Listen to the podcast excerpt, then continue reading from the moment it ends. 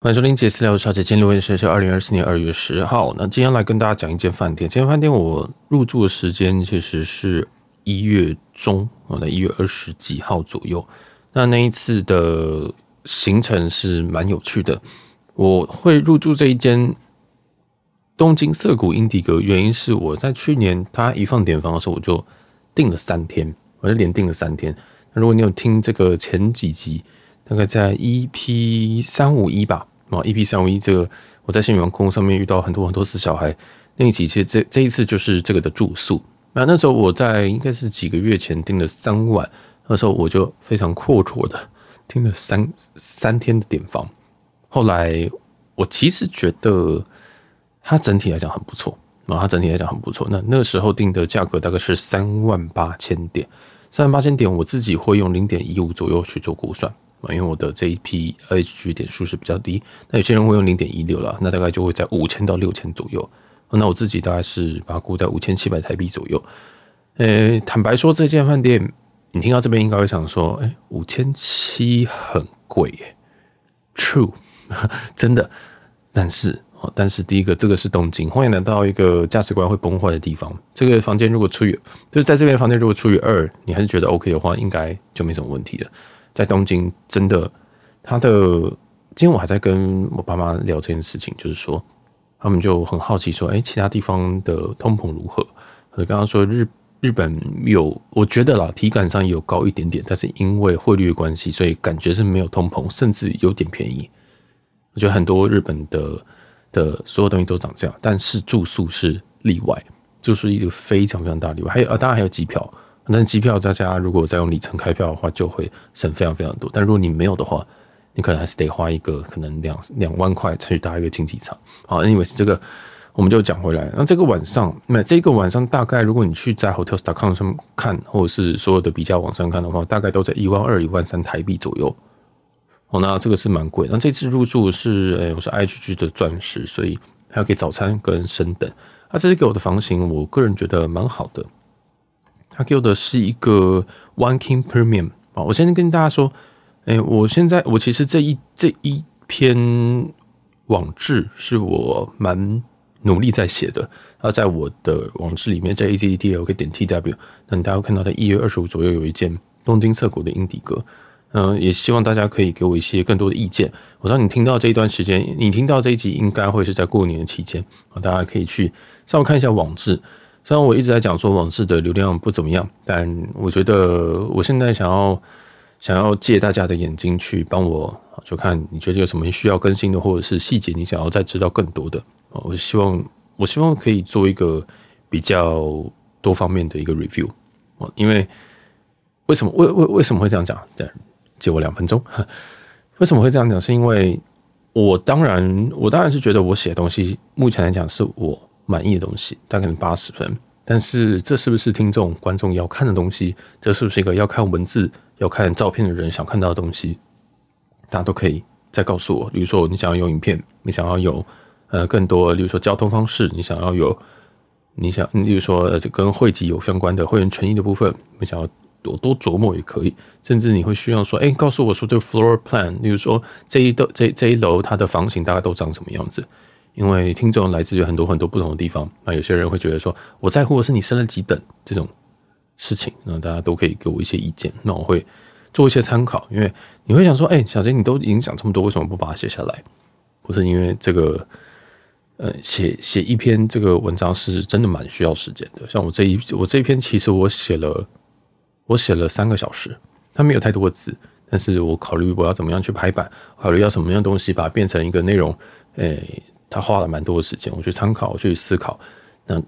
他并不像是我们像聊新闻节目，我是慢慢会有一个模式在，但这个模式也不是第一天就出现的。我们去往前面听的聊新闻，就发现说，哦，我们这个变非常非常的多。啊，我也是不断的在补齐东西，我不会一步到位，但是会越来越好。所以这个算是希望大家给一些建议。嗯，如果你是也没有空，因为我知道有很多很多人的这个。收听习惯是，我现在就没有，我现在就是没有办法看东西，所以我才听 Podcast 啊。那也没什么关系哦。那这个，我现在已经认定这是两个不同产品了，所以没什么没什么问题。好，那再来就是说，呃，这一次的这个房间其实非常非常的现金房非常非常的贵。你刚刚我说点房大概是五千七到六千左右的成本，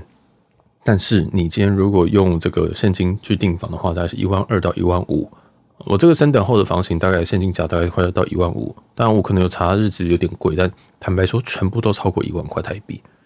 如果你今天问我说，哎，用一万块住这边划不划算？我跟你讲说超级不划算，我会真的跟你讲说超级不划算。但是这个在东京，我想说啊，真的是很烦，因为我我自己是很难在一个东京给你推荐饭店，因为真的太贵了，真的太太太太贵了。在东京，我一律都建议住日式的商务酒店。像我们之前已经讲到烂掉的什么 Comfort Hotel，它虽然它算日式商务嘛，其实日式商务有非常非常多，我都还没有去讲其他的什么东西啊、东横啊这些东西，其实我有住什么 Dormy Inn 等等的，那很多节目也有在聊这个东西，大家都可以去参考一下。我自己个人觉得，在日本 CP 值最高的就是去住一些小小的饭店。如果你真的要住很贵的，你用点数去换，像我之前讲过的安达仕 Edition。都算是 CP 值非常非常非常非常的高，也就是说，在这一个在东京这个鬼地方，你用点数你会省非常非常的多钱。当然，有些地方可能不值得你用点数，哦，那这个就另当别论。所以，坦白说，在东京我真的没办法推荐任何什么哦，这个很棒啊，很棒啊，这个一切都很棒，很均衡。没有，我看到价格我都很想吐啊。好，那所以再讲回来，这间涩谷英迪格，我们撇除价格，这是一间非常好的饭店，它的位置。还有位置在涩谷的，算是走出来大概五分钟吧。它真的很，它真的很近。那就是我们不管你是看《咒术回战》，还是你很久以前你很喜欢那个很忙的那个涩谷街口，它真的离那边非常非常的近。啊，当然在这个地方你就会有一个优点是它的地利之便，但是会有一个缺点，就是它会相对吵。但很意外的是，我在这里不觉得吵。就我通常会住在这种闹区的楼上，很像你住在师大夜市楼上，你会觉得很吵。那虽然说我住的楼层是十九十九楼吗？我有点忘记。但整体来说，可能是我这个面向是比较安静的，但也有可能，呃，因为它隔音做得还不错。I don't know，这个不太确定哦。这是给大家一点想法。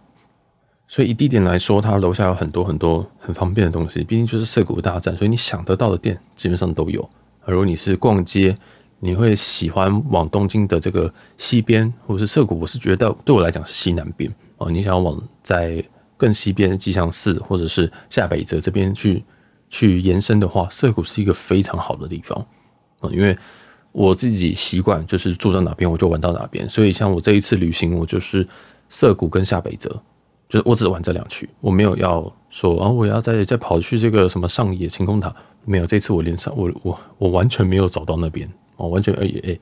正确来说是有，因为我是从成田过来，但是只是经过而已，我没有真的去玩。反正最后就变成，因为东京去太多次了，你就会觉得好，那我就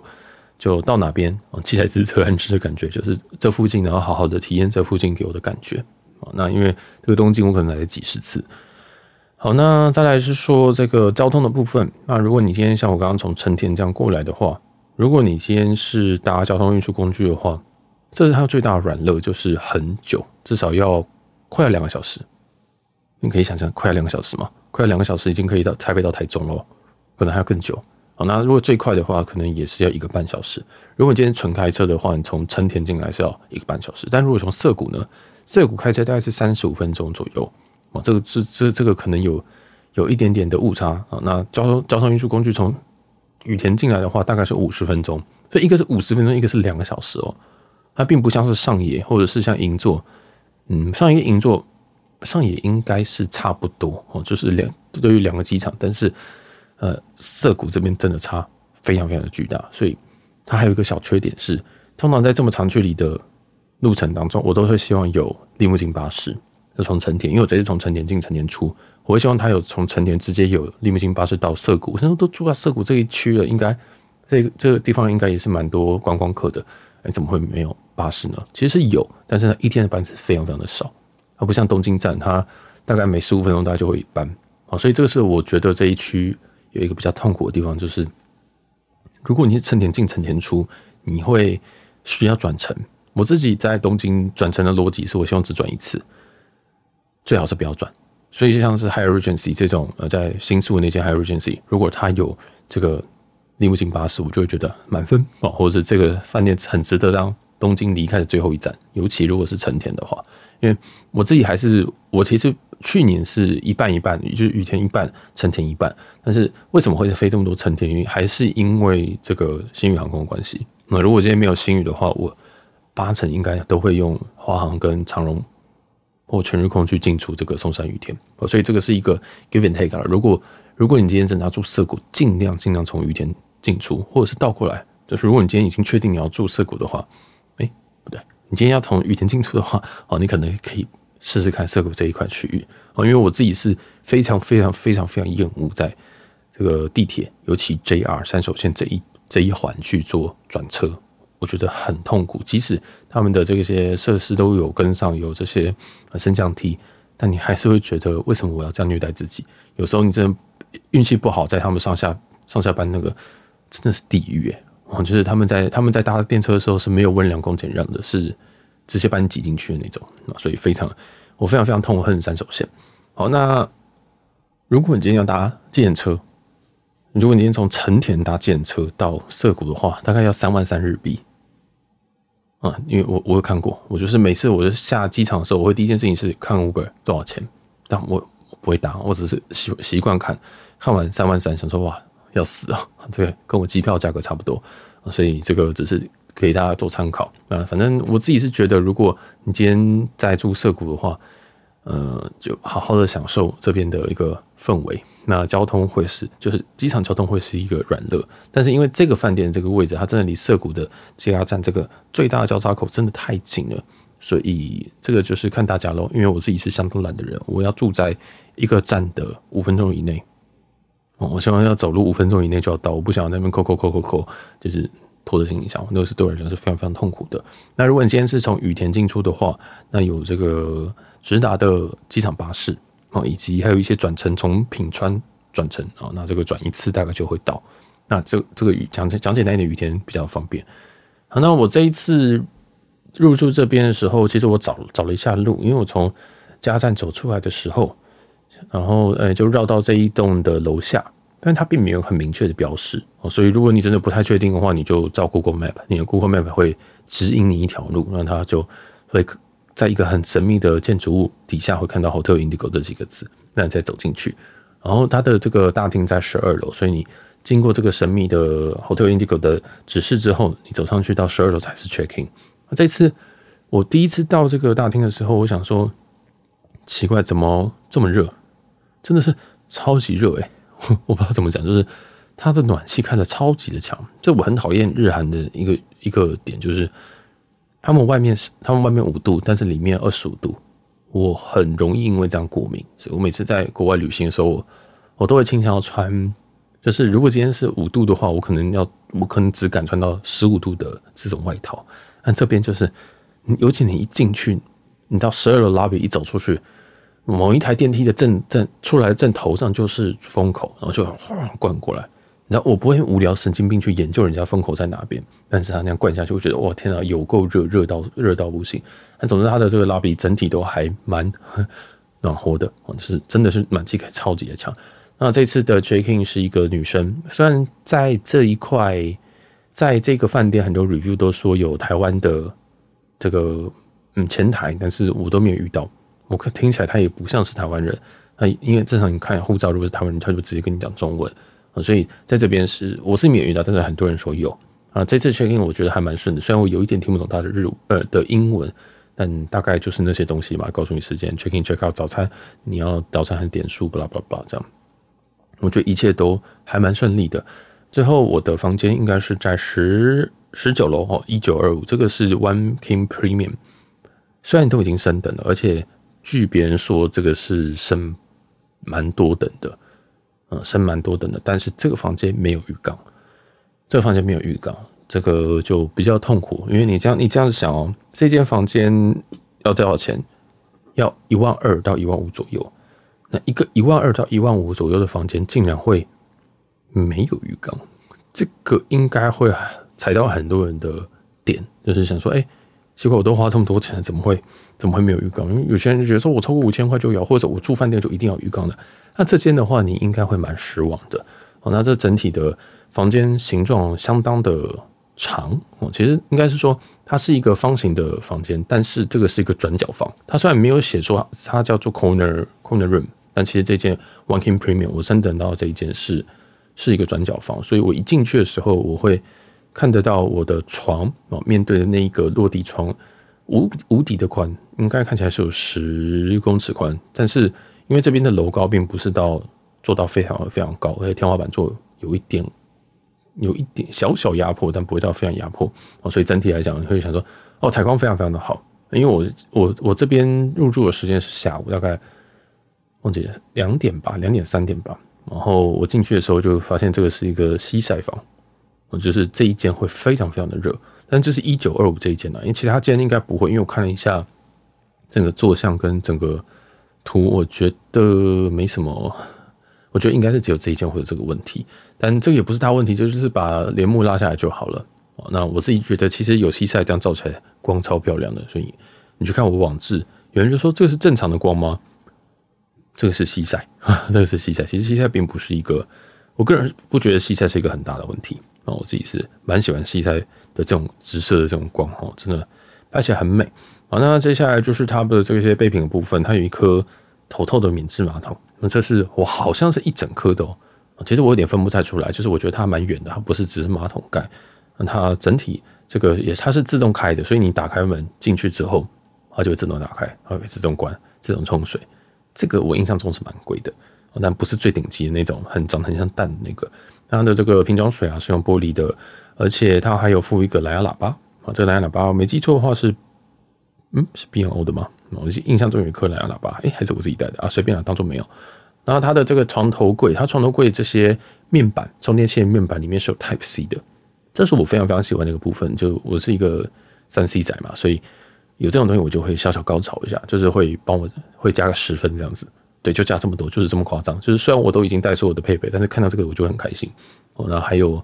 看到咖啡咖啡呃胶囊咖啡机我也会加分，看到好的吹风机我也会加分，看到这个面板。呃，有 Type C 会加分，还有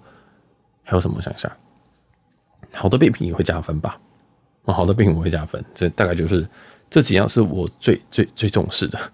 就是蛮蛮蛮怪的。它也有一个卧榻，那因为这间是 Corner Room，所以所以其实它这个卧榻的采光也是极漂亮，哦，真是极漂亮。整体的房间设计，我觉得。我觉得还蛮有趣的，它有点竹子的气息。我不知道这，我知道这个一定不是竹子，但是它用浅色的木头去做，浅色稍微浅色的木头去做，有时候会有一点点廉价感，但这间不会，这间会你会觉得，哎，它设计也蛮漂亮，而且很多巧思，它有很多很多方形的设计感。不然说它这个垃圾桶，它也是用同样的材质的一个方这个。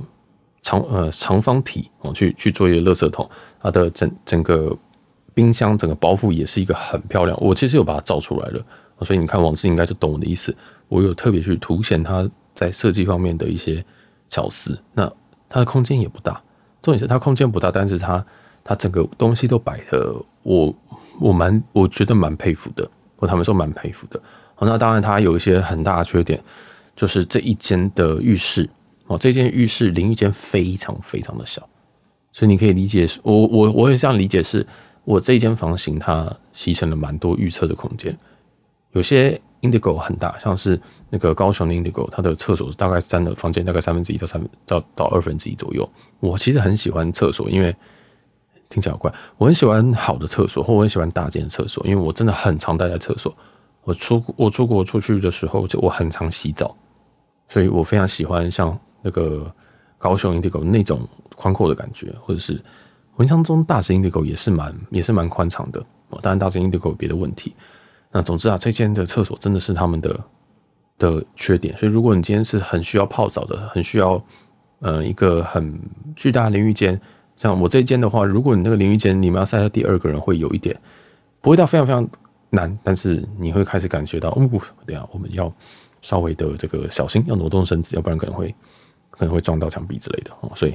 坦白说，这个大家建议大家去看这间的时候，要先注意到这个缺点，你会不会觉得不喜欢？我们在讲饭店的时候，我常常讲它的缺点，但是这个缺点不一定对每个人都是缺点。有些人觉得哦没有差，哦，那那我这因为我很确定我很在乎这个东西，所以我才会跟你讲，知道？然后吹风机我忘记它牌子，但是我印象中还算不错。备品就是 Indigo 的那一套，那个 Indigo 在全世界应该都是那一套。那一套我的建议就是自己带，就自己带，就是尤其是你洗头发的，拜托自己带。真的，我在入住这一间的时候，有发现一些，呃，比如说它的碗上面，哎，不是碗，它的杯子上面有一点点小小的灰尘。但我个人不觉得这是一个很严重的事情，因为那个杯子就拿去洗洗就好了。所以这个就我也注意到了，我很少会去无聊注意到这件事情，所以这件事情就是跟大家聊一聊，但是我也没有往上讲什么东西，因为我觉得这个房屋总是会有一些东西落掉，你不要有一个什么上一个房客的浴袍丢在床底下这样这种东西就好。那整体整体来讲，这间房间给我一个非常非常，我觉得是蛮舒适的一感觉，我真的是真的。舒适到我想说，嗯，这间这种房间，如果未来还有再放那种三万八点房，我是会愿意重新入住的。但是前提是三万八，因为现在的这些点房已经涨到四四万五起跳，都已经四万五大概有十万之间。因为 IG 的浮动是非常非常可怕，所以就是为什么我刚开始会在去年一放的时候，如果今天。我们如果有说啊，这个饭店要开幕，即将开幕，你现在可以订到了这件事情，其实你现在订就一定是最低价，这一定会在网上，因为现在所有的东西都是，所有这个点数都是浮动值，所以，哎，新闻节目真的，我们聊新闻真的要听。那就顺便讲一下，在 Hiya 的 Hiya 的 Shibuya 哦，Hiya Place 还是 Hiya House，应该是 Hiya House 的 Shibuya 也是也是都早就都可以订房，这个我们去年就讲了，但是嗯，现在应该还是有一些。稍微比较便宜的点房，但是我个人不推荐，因为它的点房要所需的点数超级超级超级超级高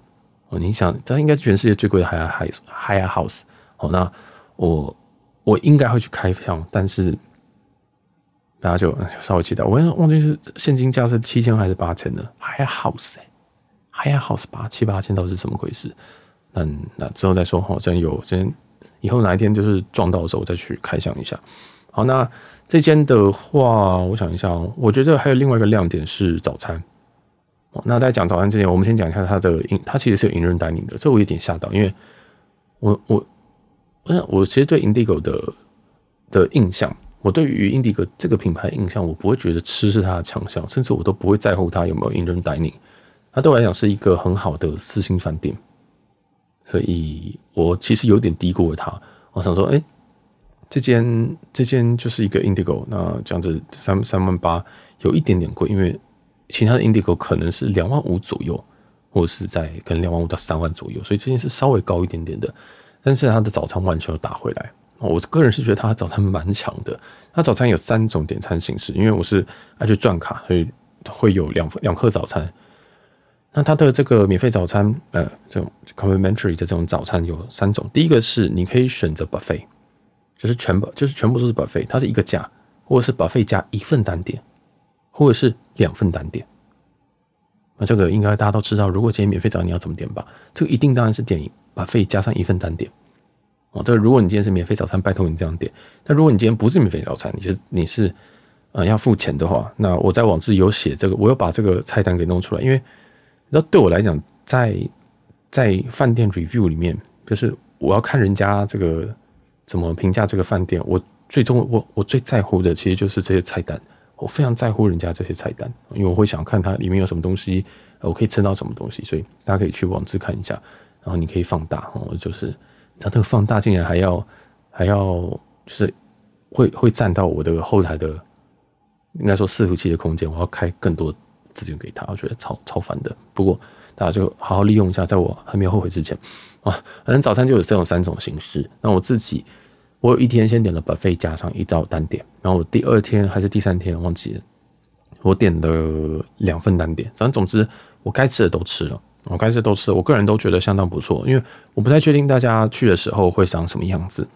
我不太确定，所以我这边就把它放在。网网志里面，就是你直接看照片，它有什么鸡肉拉面，还有一个叫做呃 Shibuya Scramble 啊，Shibuya Scramble 它的这个概念是好像好像是要讲那个 Shibuya Shibuya Sky 那一栋建筑物，他想要把它弄成把它弄成那种概念，所以它就是一个呃很像外表很像凤梨酥的那种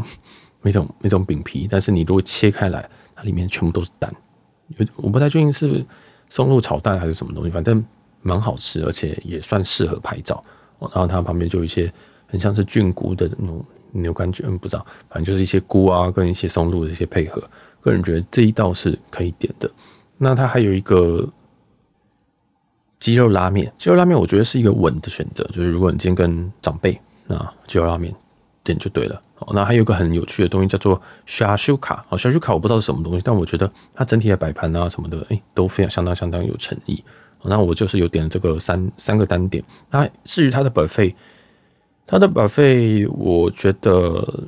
它你就把它当做一个 semi buffet 好了，它不是那种呃你会有很多很多那种面呃面台啊煎蛋台啊什么东西，不会到那么那么的夸张。所以我个人觉得算是精致啊，精致。那它里面 semi buffet 唯一一个我很想抱怨的是那个熏鲑鱼，它把熏鲑鱼剁碎。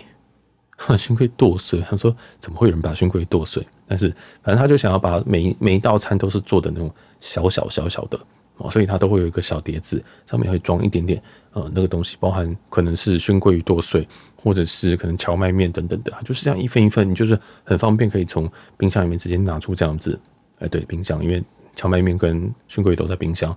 拿出来就是哎这样一份哦，那有好有坏，但是熏鲑鱼要剁碎，我实在是有点看不太懂。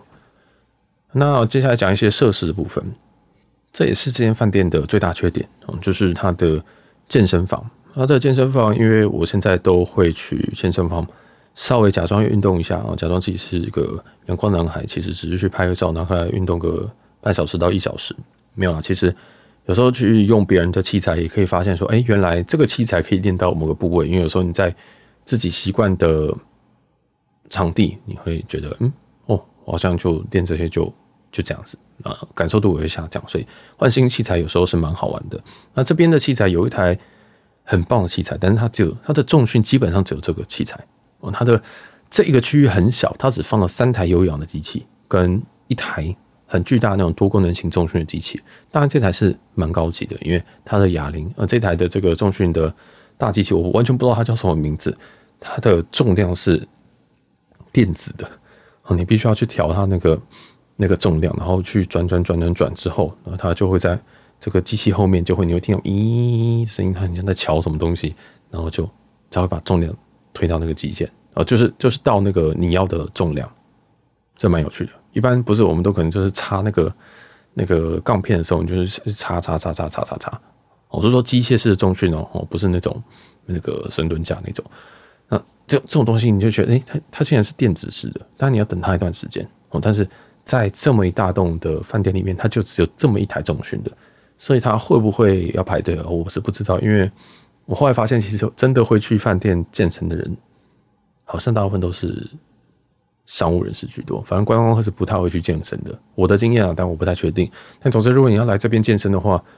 呃，你大概只能确保你肌肉量不会掉吧？但这种感觉就是有健跟没健是差不多。那它当然有哑铃组，哑铃组也算是。就算反正就一就一套哑铃哦，然后有一个这个中训椅子这样子，就这样非常非常简单哦。它是一个非常非常非常小的一个健身房，有跟没有是几乎是差不多，但是器材又还蛮新的，这种很尴尬感觉。所以你要说精致吗？精品吗？好像也可以。如果你真的想要看器材的话，你就一样网志全部都有写哦。那